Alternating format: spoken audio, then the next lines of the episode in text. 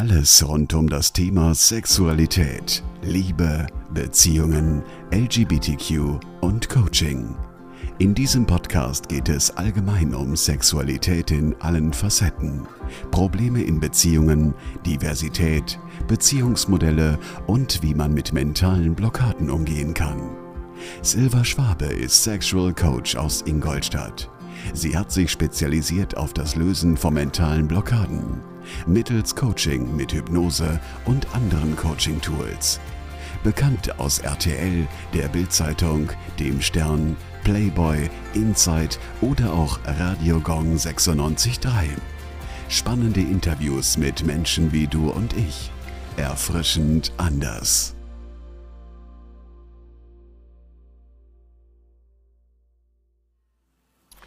Hallo und herzlich willkommen zu einer neuen Folge von Die Orgasmusflüsterin, der Podcast rund um das Thema Sexualität. Wir widmen uns heute dem Thema Erektionsstörungen, aber nicht nur, denn mein Gast heute erzählt auch etwas über den Fakt, dass Männer auch zu früh kommen können. Und er erzählt auch etwas über das Thema Paartherapie. Ihr dürft also gespannt sein, diese Folge ist nicht nur für Männer, sondern auch für Frauen. Und jetzt lasst mich euch meinen nächsten Gast vorstellen. Dr. Med Axel Jürg Potempa ist seit über 25 Jahren Facharzt für Urologie, Andrologie, Sexualmedizin, Psychosomatik und Paartherapie in München. Als Studienleiter führt er regelmäßig wissenschaftliche, klinische Studien für medikamentöse Neuentwicklungen im sexualmedizinischen, andrologischen und urologischen Bereich durch. Dr. Potempa hat bereits mehrere Bücher über sein medizinisches Fachgebiet veröffentlicht. Herzlich willkommen, Axel, in meinem Podcast Die Orgasmusflüsterin, der Podcast rund um das Thema Sexualität. Vielen Dank für die Einladung, liebe Silva. Ich freue mich dabei zu sein. Sehr, sehr gerne. Und ich möchte auch gleich in die ersten Fragen reinstarten, weil ich habe dich ja vorgestellt und ich glaube, es gibt einige Menschen da draußen, die wissen nicht, was Urologie und Andrologie heißen soll.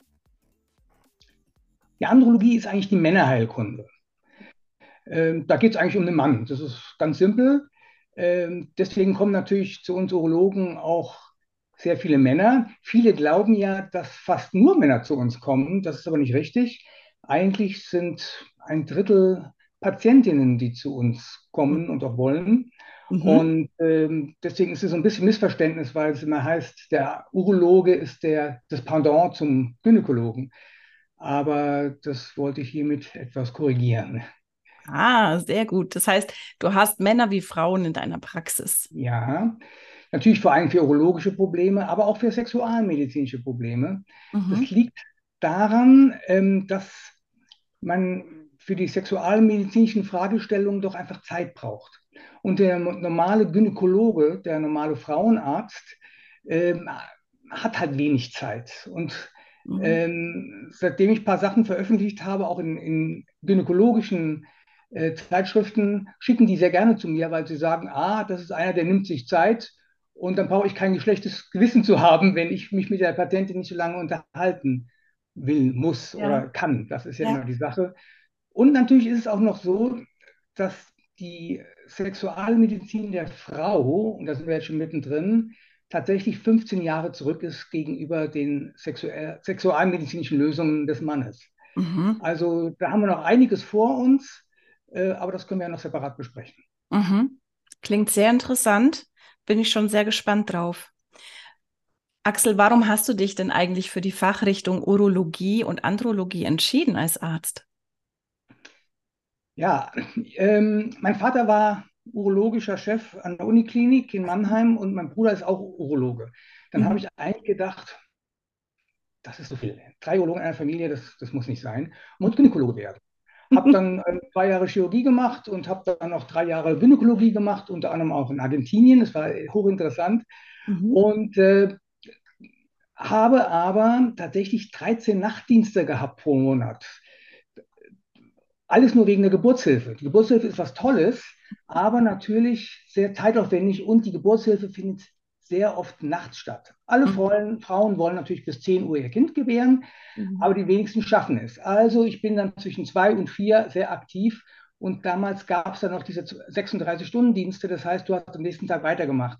Ja. Und da habe ich mir gedacht, irgendwann mal, Axel, das ist nicht diese Lebens- und vor allem auch die Arbeitsqualität, die du eigentlich bieten möchtest. Mhm. Äh, und deswegen habe ich gemeint, naja, die Urologie habe ich, äh, die, die Chirurgie habe ich, die Gynäkologie habe ich jetzt teilweise. Jetzt gucke ich doch noch mal in die Urologie rein.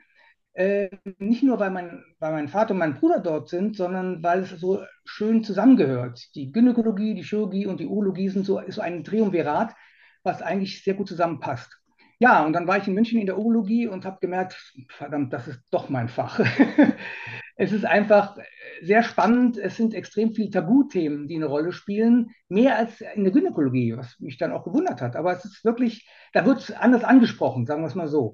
Und ähm, deswegen habe ich dann die Facharztausbildung für Urologie gemacht und habe aber schon in der Klinik gemerkt, dass die Andrologie sehr stiefmütterlich behandelt wird, zumindest mhm. damals. Und ähm, habe dann gemerkt, ah, das sind doch so die Themen, die mich doch eigentlich wirklich interessieren. Ja, als junger Mann sind, ist ja die Frau, spielt eine große Rolle im Leben. Mhm. Und äh, deswegen habe ich gedacht, Mensch, da gibt es so viele, bei denen es nicht funktioniert und auch vor allem bei Männern. Äh, und habe gedacht, na, dann spezialisiere ich mich mal in die Richtung, weil es für mich einfach so interessant war. Weil das ist spannend. Und ähm, ja, dann bin ich da ge drin geblieben, weil dann auch, äh, weil ich wissenschaftlich eben in diesen Bereich reingekommen bin äh, und dort auch sehr erfolgreich war. Inklusive haben wir die ganzen Potenzmittel ähm, mitentwickelt oder auch die Patienten mit eingebracht. Und ich war da teilweise europäischer Studienleiter, äh, sodass ich da immer so vier, fünf Jahre voraus, also Vorsprung hatte in diesem Bereich. Und das macht natürlich irre Spaß. Mhm.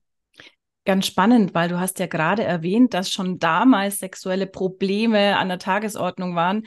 Ich habe manchmal in meiner Praxis den Eindruck, es wird immer mehr. Aber jetzt wollte ich wissen, was war es denn früher, also als du dich dann dafür entschieden hast? Mit welchen Problemen hatten die Menschen damals hauptsächlich zu tun?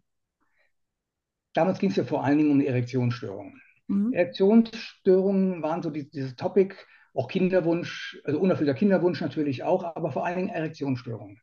Und äh, da haben sich die Männer oft auch nicht getraut zu öffnen. Ja, das ist halt ein Tabuthema.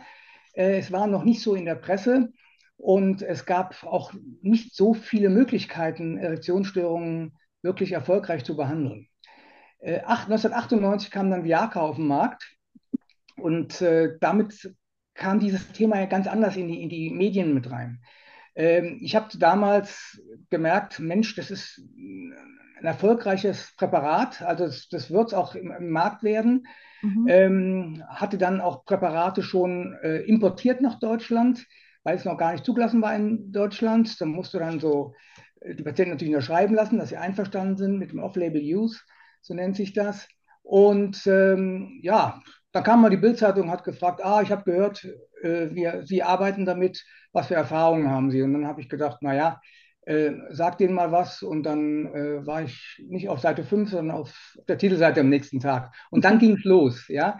Mhm. Äh, dann kamen natürlich auch die Firmen, weißt du, die, die Wissenschaft, die musste ich ja auch erstmal kennenlernen. Und wenn du in den Medien dann drin bist, dann ist es so, dass du äh, auch von den anderen wahrgenommen wirst. Und dadurch kamen dann die ganzen Firmen, die die Potenzmittel entwickelt haben, auf mich zu. Ich habe denen sehr viele Patenten äh, gebracht für die Studien und dadurch äh, mhm. wurde das Spezialgebiet praktisch etabliert. Mhm. Dann bist du quasi der Doktor Blaue Pille, oder? Ja, es waren ja auch noch andere, die die verschrieben haben. Aber in Deutschland war ich sicherlich einer der ersten, äh, die die verschrieben haben. Mhm. Und äh, auch ich war natürlich vollkommen begeistert davon. Ja. Mhm. Die Blaupille, man denkt ja immer, oh ja, das ist gerade bei Ärzten, auch vor allem bei Urologen, ist es dann überhaupt kein Problem, äh, darüber zu sprechen. Äh, aber bei der ersten Fortbildung, wo es wirklich darum ging, habe ich dann mal die Kollegen in der Runde angesprochen und habe gesagt, sagt mal, wer von euch hat die eigentlich schon selbst probiert?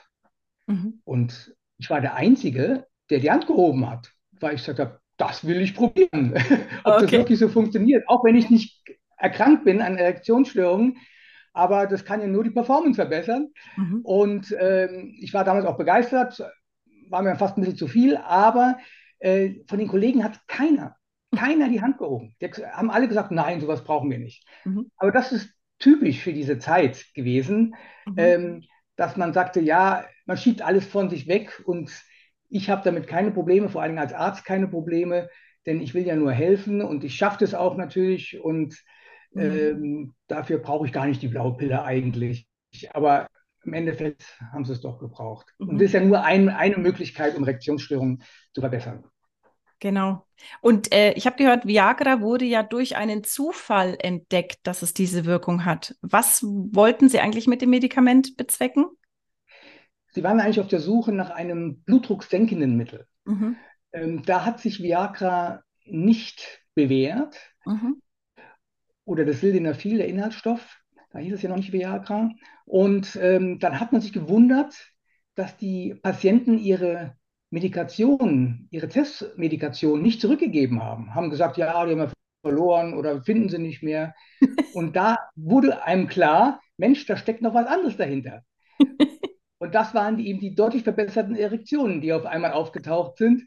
Und die okay. Patienten wollten ihre Studienmedikation nicht mehr zurückgeben. Ja. Dadurch, durch die entsprechende Kommunikation hat man gesagt, ah, das ist noch eine bessere Möglichkeit, das mhm. zu nutzen, den Wirkstoff. Sehr spannend. Ja, und was würdest du denn sagen, mit welchen Problemen kommen die meisten Menschen zu dir in die Praxis?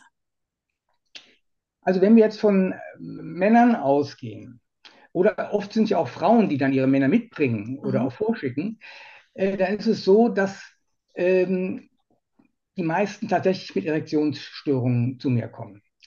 Ähm, das sind aber nicht nur Erektionsstörungen, sondern auch Libidoverlust mhm. zum Beispiel. Also, dass sie keine Lust mehr auf Sex haben oder auch keine Lust mehr auf ihre Partnerin haben. Mhm. Ähm, das ist für Männer ja im Endeffekt oder sehr oft nicht so dramatisch, weil sie haben ja keine Lust auf Sex. Ja? Das heißt, ähm, da beschwert sich dann die Partnerin, zu Recht. Mhm. Ja? Also ich habe auch Patientinnen, die, die sagen, oh, mein Mann, ja, der kann, will halt nicht mehr und kann nicht mehr. Dann sage ich, Sie müssen das vielleicht sogar einfordern, in Anführungszeichen. Ja? Appellieren Sie an Ihren Mann, zu, sich helfen zu lassen. Mhm. Ja, und dann ähm, sind es, die, äh, wie gesagt, die, die Luststörungen, die dann auftreten. Oder, äh, was auch noch sehr häufig vorkommt, sind der vorzeitige Samenerguss. Mhm. Die Ejaculatio precox, das heißt, äh, der Patient kommt einfach zu früh. Und ähm, da hat man natürlich früher gedacht, ah, das ist einfach so eine tolle Partnerin, da ejakuliert man gleich. Mhm. Nein, das, das hat natürlich auch noch andere Hintergründe. Äh, aber die Ejakulationsstörung ist auch ein, eine Erkrankung, die eigentlich erst in den letzten ja, 10, 15, 20 Jahren äh, tatsächlich auch so definiert wurde. Mhm. Ja, dass also eine Ejakulationsstörung, ein zu frühes Kommen innerhalb von ein bis zwei Minuten, das kann man vielleicht dann so definieren. Was ist aus deiner Und, Sicht der Grund, wenn ich kurz einhaken darf? Ja bei einer Ejaculatio precox? Also es ist so, die, dieser vorzeitige Samenerguss, es gibt zwei Formen davon, den primären als auch den sekundären.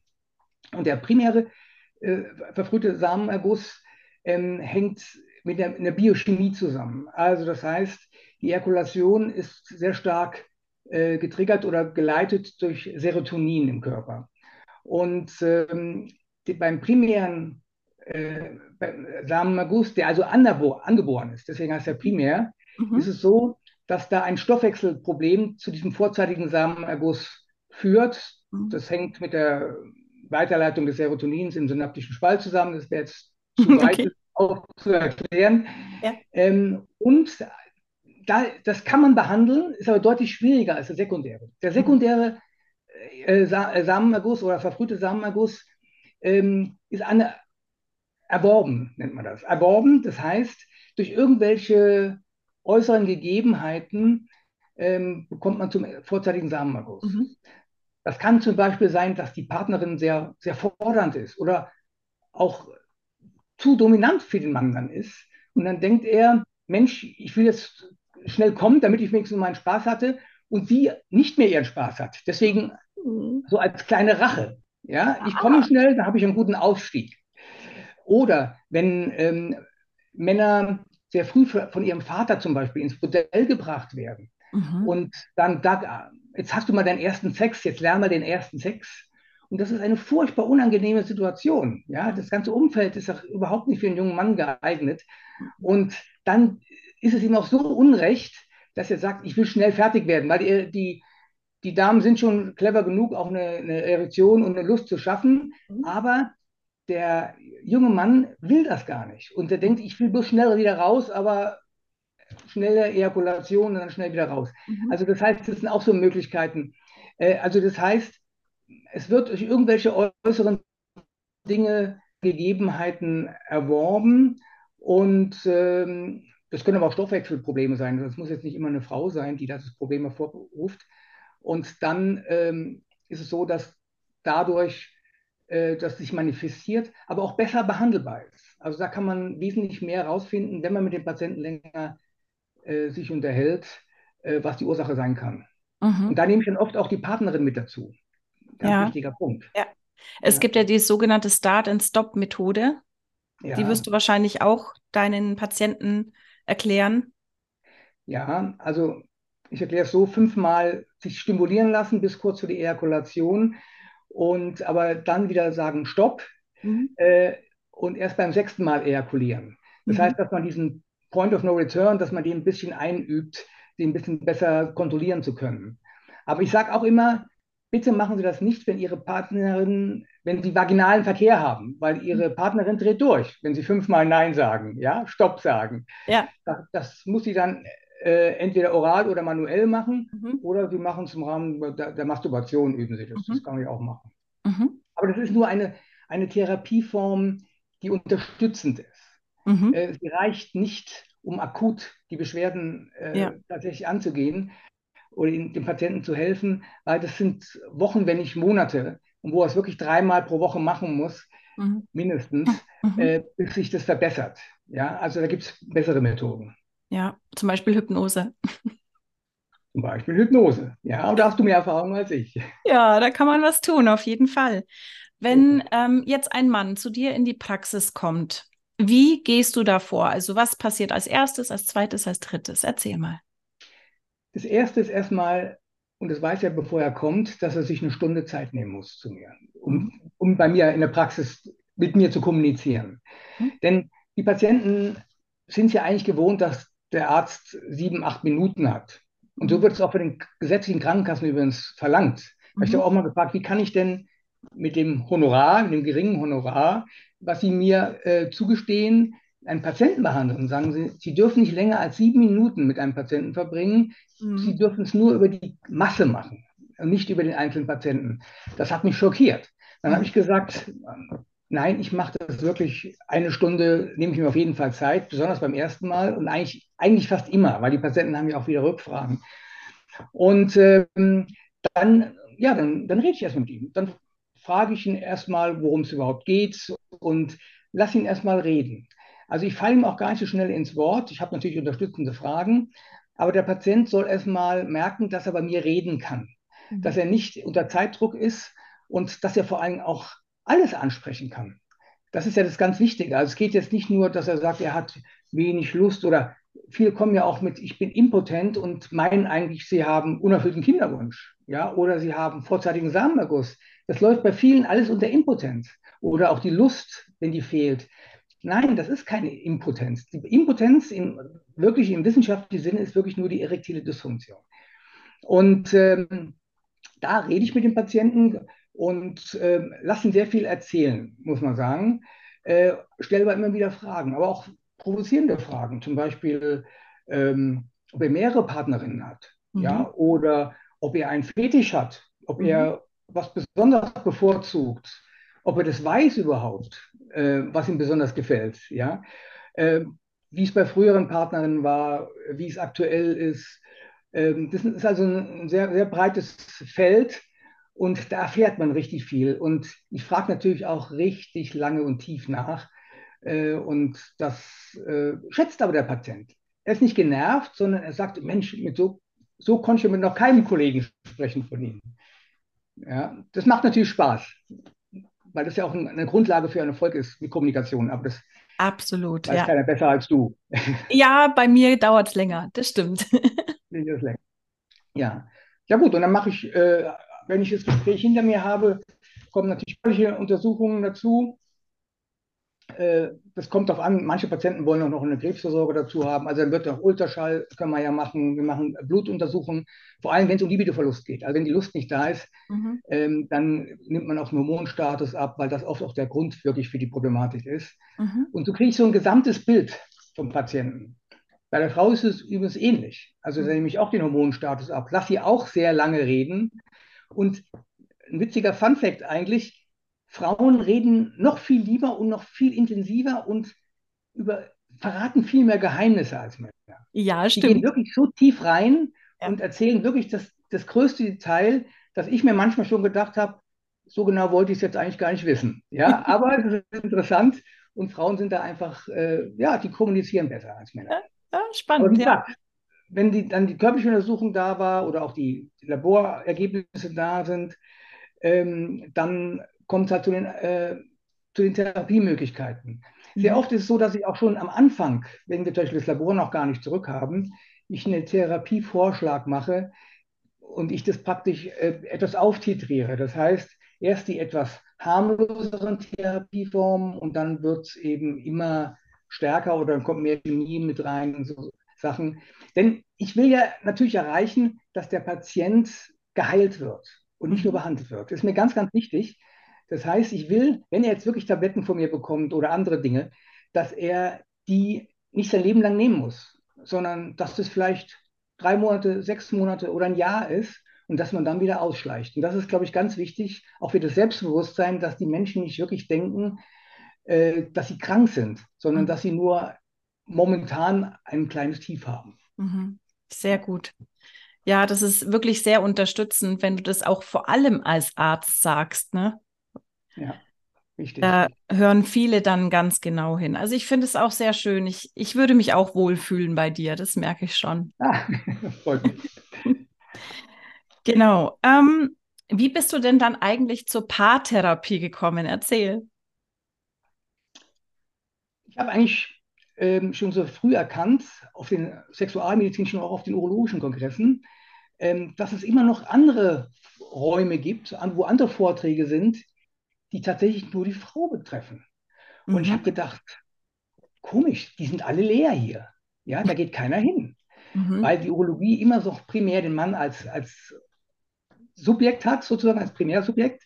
Und die Frau aber spielt ja auch eine Rolle, natürlich auch bei Harninkontinenz, Harnentwechselinfekten so, aber wenn es jetzt um die Sexualität geht. Und ich fand es irre spannend, weil da sehr viel diskutiert wurde und es wirklich noch keine, keine Leitlinien oder dergleichen gab. Wir waren alle sehr unschlüssig, was kann man da machen? Also ich rede jetzt von vor, vor 20, 25 Jahren. Mhm. Da wurde ich nur mit großen Augen angeschaut hier in der, in der äh, wissenschaftlichen äh, Surrounding und ähm, die konnten gar nicht verstehen, dass man sowas mit reinnimmt. Ja? Ähm, aber das habe ich auch gelernt von den von den Holländern. Ich mal einen Vormittag, da ging es nur um Sextoys. Also wirklich vier, fünf Stunden nur um Sextoys. Und da waren die Holländer absolut, die haben richtige Studien gehabt. Und ähm, ich war der einzige Deutsche, der auch wirklich mitdiskutiert hat, der Fragen gestellt hat. Und da habe ich gemerkt, Mensch, das ist was, wo wirklich die Frau noch hinten, wo wir bei der Frau total hinten dran sind. Denn, jetzt komme ich zu deiner Frage. Hm? Die Sexualität ist nicht nur der Mann allein oder die Frau allein, zumindest in den meisten Fällen, sondern das Paar spielt auch die Rolle. Denn ähm, wenn es beim Mann nicht funktioniert, ist die Frau auch unzufrieden. Und umgekehrt, wenn die Frau Störungen hat und eventuell nur faked und, und dem Mann äh, gefallen will, das ist doch keine, keine richtige Sexualität und das ist auch keine Intimität, die dann aufkommt, sondern das ist dann ein Abarbeiten. Mhm. Deswegen habe ich mir gedacht, Mensch, äh, wie ist es auch bei mir? Die Frau spielt doch immer mit eine Rolle. Das ist doch, ja, es geht nicht alleine. Es macht ja keinen Spaß alleine, ja. ja äh, macht ja keinen Sinn, nur vor Pornos zu, zu leben, sondern ich will in der Realität leben. Ja? Mhm. Und ähm, deswegen habe ich auf die, die Frauen mit dabei, oder wenn die Frauen zu mir kommen, äh, auch die Männer in einer weiteren Sitzung natürlich erst dabei. Am Anfang ist es immer gut, erstmal die Frau oder den Mann alleine zu sprechen. Vor allem interessant, weil es ja völlig unterschiedliche Geschichten sind, die man dann da hört, ja, und, und angebliche Gründe. Und dass ich dann sehr oft eben das Paar zusammen das nochmal erklären lasse mhm. und oft auch nur so ein paar Zwischenfragen stelle, denn das Paar löst in meiner Praxis zumindest sehr oft die Dinge ganz alleine. Mhm. Man muss ihnen nur den Weg zeigen. Mhm. Denn ich kann ja nicht durch Handauflegen alle Probleme lösen, sondern ich kann nur leichte Wege zeigen. Und ähm, das muss auch nicht immer medikamentös sein, Himmels Willen. Das ja. heißt, einfach mal was fragen. Waren Sie schon mal im Swingerclub oder haben Sie das und das probiert? Und dann kommen die drauf. Und dann sage ich, ja, und jetzt versuchen Sie es doch mal. Und dann sehen wir uns in, in zwei Monaten wieder. Mhm. Oder rufen Sie an. Rufen mhm. Sie an, wenn Sie ein weiteres Gespräch haben wollen. Ja, und so passiert es dann. Also das heißt, und es gibt sogar auch Anrufe, die sagen, äh, Herr Doktor, ich habe, wir haben jetzt drüber gesprochen, wir haben es zu Hause auch nochmal besprochen und jetzt mhm. ist alles gut. Ja, mhm. das ist natürlich das Optimale. Ja, ja. ja. Aber manchmal braucht man braucht also meistens schon so zwei, drei Sitzungen jetzt in, in meinem Fall äh, und dann äh, wird es deutlich besser. Ähm, die Patienten, die, denen wird ja offen gelassen, ob sie wieder zu mir kommen wollen oder nicht. Aber was man auch sagen muss, da reicht die Stunde dann nicht, da bin ich oft zwei Stunden dann da. Und, äh, aber das, das honorieren sie auch. Mhm. Also nicht nur finanziell, sondern wirklich ihnen, als sie sagen, Mensch, das ist toll, dass sie sich so viel Zeit nehmen. Das haben wir selten. Und, aber ich finde es wichtig, dass bei Paarproblemen ein Moderator dabei ist, um das zu mhm. lösen. Mhm. Und dass es eben nicht, also schreien die sich dann teilweise nur an. Ja, ja das ja. ist das Problem, glaube ich. Und deswegen muss einer dabei sein und da reißen sie sich auch mehr zusammen und sind oft auch ehrlicher, weil ich dann auch natürlich sehr ehrliche Fragen stelle und sehr tief bohre. Ja, genau. Und, und so ein Mediator ist ja nie schlecht. Also eine, eine Person, die eben von außen mal draufschaut und dann Impulse geben kann. Ich wollte genau. trotzdem noch auf ein Themengebiet eingehen, was du ja auch mit behandelst. Das ist die Psychosomatik. Und da würde ich gerne nochmal auf Erektionsschwierigkeiten oder Störungen zurückkommen. Was gibt es da aus deiner Sicht auf psychosomatischer Ebene für Themen bei den Männern? Also es ist ja so, dass die Erektionsstörungen früher eingeteilt wurden in rein körperlich oder rein psychosomatisch oder psychogen. Mhm. Das war früher so, dass es hieß 70 Prozent psychogen, 30 Prozent somatisch, körperlich. Mhm. Das hat sich völlig geändert. Inzwischen ist es wirklich so, dass 70 Prozent körperliche Ursachen hat und nur 30 Prozent äh, psychogene Ursachen hat. Aber natürlich spielt immer beides eine Rolle. Wenn der Mann nicht mehr kann, dann greift das die Psyche automatisch an. Das mhm. erste Mal denkt er noch, ah, ja, heute war es nicht so richtig gut. Mhm. Aber das nächste Mal da muss es hundertprozentig klappen, weil ich bin ja schließlich hier der Mann im Bett oder auf dem Küchentisch oder wo.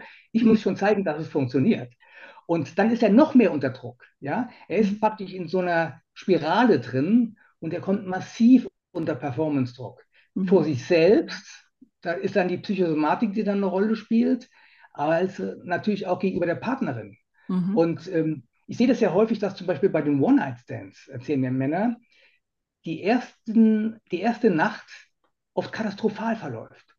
Weil man geht gut essen, man sucht sich irgendwo ein, Plätzchen, wo einen keiner stören kann und man ist eigentlich, man hat eine tolle Frau vor sich und sagt, was Besseres kann eigentlich gar nicht passieren. Mhm. Und dann ist dieser Erwartungsdruck, diese Erwartungshaltung so hoch, dass es in über 80 Prozent der Fälle nicht funktioniert. Mhm. Aber wenn sie sich dann hinlegen und sagen, okay, das war heute nichts, das müssen wir andermal nochmal probieren oder äh, und die Frauen schimpfen oft gar nicht. Also die Frauen haben ja dann eher so ein Helfersyndrom aus meiner Erfahrung raus. Ähm, und dann sagen sie, ja, das, das machen wir nächstes Mal und das, das klappt schon ein andermal. Ähm, dann ist es so, dass auf einmal mitten in der Nacht die Erektionen kommen und dann die zweite Hälfte der Nacht auf einmal losgelegt wird. Also es ist ganz spannend und interessant. Und äh, deswegen ist es bei den Erektionsstörungen so, ähm, dass natürlich die Psyche eine ganz große Rolle mitspielt. Übrigens noch als Nebensatz, die Erektionsstörung wird von Frauen, so sagen zumindest meine Patienten, äh, sehr selten richtig verurteilt, dass sie sagen, geht sofort zum Arzt aus Erektionsstörungen. Ja. Aber bei den Ejakulationsstörungen, da sind sie sauer, weil sie sagen, wieso kommst du so früh? Warum lässt du mir nicht auch noch Spaß übrig? Ja, ja das ja. reißt nicht mal zusammen. Ja, das ist äh, interessant. Aber wie gesagt, die Psyche ist in meiner Praxis und deswegen nehme ich mir auch so viel Zeit, sonst mhm. geht es gar nicht. Weil wir jetzt gerade bei zu früh waren und Erektionsschwierigkeiten, ist denn auch gar nicht kommen beim Sex, beim Geschlechtsverkehr eine Erektion, eine Ejakulationsstörung? Ja, das ist ganz richtig. Das ist eine Ejakulationsstörung, Ejaculatio tarda. Mhm. Ähm, das heißt, man kommt relativ spät oder immer später, als man gewohnt ist. Mhm. Oder es gibt auch Patienten, die gar keine Ejakulation haben. Das mhm. ist richtig. Ähm, da gibt es mannigfaltige Gründe dafür, aber der entscheidende Punkt ist immer dabei, dass man sich mal den Hormonstatus anschaut. Ja? Das heißt, das sind oft Männer, die einen Testosteronmangel haben. Mhm. Das erzählen die aber auch schon. Ich habe nicht mehr so viel Lust äh, oder ich habe Lust, richtig Lust und äh, die Erektion kommt nicht. Das, da verzweifeln die Männer ja auch. Ja? Sagen, ich habe doch Lust, aber er will nicht. Ja? Mhm. Und äh, dann ist es so, dass wenn so ein Mangel besteht, dass dann die Ejakulation häufig zu spät kommt oder auch ausbleiben kann. Mhm. Ähm, es gibt auch noch andere Gründe. Es gibt äh, Prostataerkrankungen, die da eine Rolle spielen, weil das Sekret für die Ejakulation wird von der Prostata gebildet. Ähm, es gibt Medikamente, die Ejakulation aufhalten, dass man keine Ejakulation bekommt. Mhm. Ähm, es gibt Stoffwechselerkrankungen, die es verursachen, aber auch, das muss ich sagen, zum Beispiel die Potenzpillen, Viagra und Co., haben ah. als Nebenwirkung mhm. eine verspätete Ejakulation. Das heißt, die Patienten rechnen gar nicht damit, denken, oh, ich habe eine, riesen Erektion und jetzt legen sie los mhm. und denken, oh, aber ich komme nicht. Jetzt die mhm. Partnerin kommt, ja, die kriegt ihren Orgasmus und ich muss als Mann immer weitermachen, äh, weil ich keinen Orgasmus kriege. Ja, das frustriert natürlich dann viele auch, aber auch die. Partnerin, weil die dann sagt, irgendwann tut es jetzt auch mal weh. Ja, mhm. und deswegen äh, ist es so, dass das unbedingt dem Patienten erklärt werden muss. Da muss er mit der Dosierung etwas runter oder mhm. die Nebenwirkung lässt auch mit der Zeit mit nach, je häufiger man es nimmt. Aber man muss drüber sprechen. Das ist ganz wichtig. Und für den vorzeitigen Samenerguss kann man natürlich diese Nebenwirkung super verwenden. Mhm. Weil der kommt ja zu früh. Mhm. Also kriegt er von mir auch Potenzmittel verschrieben. Obwohl er eigentlich gar keine Erektionsstörung hat, primär. Ja. Sondern ja. die Ejakulation kommt später. dann sagen wir, können Sie aber zwei Fliegen mit einer Klappe schlagen. Einerseits haben Sie die Ejakulation später, also ihre Partnerin ist zufrieden. Mhm. Und wenn die Stimulation von ihrer Partnerin aufrechterhalten wird oder auch ihre Fantasie ausreicht, dann kriegen sie gleich relativ schnell wieder eine Erektion mhm. und dann können sie nochmal loslegen. Okay. spannend. Ich sehe schon, wir könnten lange drüber reden, weil es wirklich spannende Einzelthemen auch sind. Wir wollten uns heute ja. mehr auf Erektionsschwierigkeiten festlegen, aber vielleicht, wenn mhm. euch diese Folge gefallen hat, können wir da noch weitere Themen behandeln. Ähm, und jetzt eine Frage an dich, Axel. Warum sollten denn Menschen zu mir kommen? Du weißt ja, ich arbeite mit Hypnose und Mentaltechniken. Ja. Ja gut, es ist ja so, dass wir Ärzte ja auch nicht 100% Garantie haben, aber auch gar nicht versprechen können. Das heißt, ähm, es ist ja wirklich so, dass ich auch manchmal denke, ähm, das ist so psychogen verhaftet, so da gibt es so viele Grund, tiefer liegende Ursachen für die Problematik, ähm, dass ich entweder sehr lange bräuchte, um das zu lösen, oder dass ich mir sage, Mensch, man sollte auch einfach mal eine andere Lösung vielleicht suchen. Ja. Ja. Deswegen kenne ich dich ja auch und ich habe dir ja auch schon Patienten geschickt und die waren ja auch zufrieden, als sie zurückkamen. Das heißt, das bedeutet ja, ähm, da muss man auch mal mit anderen Disziplinen zusammenarbeiten. Ja? Ich bin auch ein Arzt zum Beispiel, der mit, mit einem Hausarzt oder mit einem Gynäkologen spricht. Also ich bin nicht so, dass ich alles versuche selbst zu lösen, sondern ich versuche das natürlich immer mit interdisziplinär zu lösen. Da spielt natürlich oft auch die Medikamentengabe eine große Rolle, dass man mhm. da guckt, dass das vielleicht optimiert wird. Ähm, aber die Psyche ist, ist so ähm, wichtig und auch oft so versteckt in ihren Ursachen, äh, dass ich auch nicht den Anspruch habe, äh, immer hundertprozentig dann das Problem lösen zu können. Und dann empfehle ich natürlich auch zusätzliche Disziplinen und dann äh, empfehle ich auch dich, ja, Silva. Also deswegen ähm, finde ich das so wichtig einfach, dass dann auch solche Ansätze gibt, wie du sie vertrittst. Ja, ja. Ich arbeite auch interdisziplinär, kann man sagen. Also meine Patienten werden vorher immer körperlich abgeklärt bei Gynäkologen, Urologen ja. und eben Andrologen. Und wir haben auch schon mal über ein paar Themen gesprochen, was ich sehr interessant finde. Und wie gesagt, ein Mensch kann nicht alles wissen, kann auch keine hundertprozentige Garantie geben. Und wie ihr gehört habt, das kann auch kein Arzt, das kann auch nicht ich. Und ich sage ganz ehrlich, Leute, die einem ähm, so Art, wie heißt es, eine Garantie geben, dass du danach dann geheilt bist und dass dein Thema weg ist, diese Anbieter sind unseriös. Ich wollte es nur noch mal sagen. Ja. Genau. Und jetzt kommen wir zum Schluss, lieber Axel. Es war ein toll, eine tolle Podcast-Folge, aber ich möchte dir noch eine Frage stellen. Welchen ja. Golden Nugget, also was würdest du am allerliebsten den Menschen da draußen mitgeben, was sie, an was sie denken sollten, wenn sie da sexuelle Probleme haben?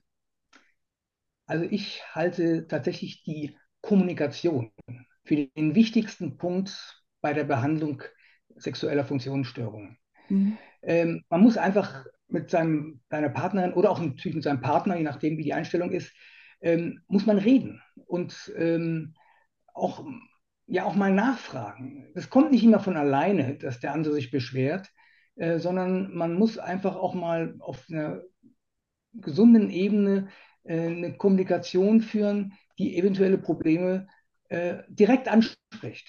Da darf es keine Tabus geben. Mhm. Und da, das ist mein Appell eigentlich, ähm, redet miteinander. Ja, genau. Und dafür stehe ich auch mit meinem Namen. Bei mir gibt es keine Tabus. Und ich glaube beim Axel auch nicht, wie ich da rausgehört habe, wie du bei der Anamnese vorgehst. Ja. Wirklich sehr, sehr schön zu hören. Und ich schicke dir auch gerne meine Klienten weiter, weil ich weiß, dass sie gut aufgehoben sind bei dir. Wie kann man sich denn an dich wenden? Wie findet man dich, Axel? Gut, ich habe hab eine Website, ähm, die findet man sofort, wenn man äh, Dr. Axel Jörg Potempa eingibt. Die werde ich verlinken. Ich Neurologen, mein Bruder, der ist in Garmisch, aber ich bin in München. Ja. Und ähm, die kannst du vielleicht auch mit äh, irgendwo rein verlinken. Mhm. Und ähm, dann äh, ruft man mich einfach an. Das ist auch eine, eine Handynummer drauf. Und das ist mir auch wichtig. Ähm, ich bin für meine Patienten tatsächlich von 8 Uhr bis 22 Uhr abends da, auch am Samstag und am Sonntag. Ihr könnt mich also anrufen. Ähm, interessanterweise ist es so, dass man dann gar nicht so oft angerufen wird, wenn man es anbietet.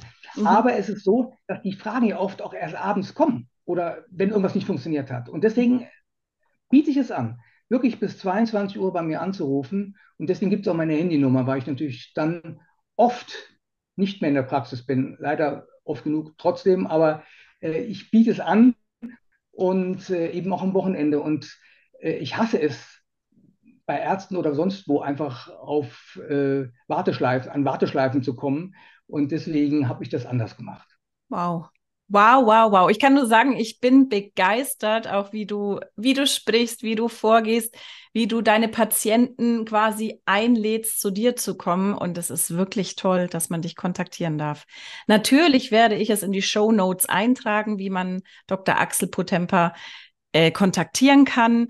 Und ähm, ja, ich glaube, das schreit nach einer weiteren Folge. Also ich habe da bestimmt gerne, noch ein paar Fragen.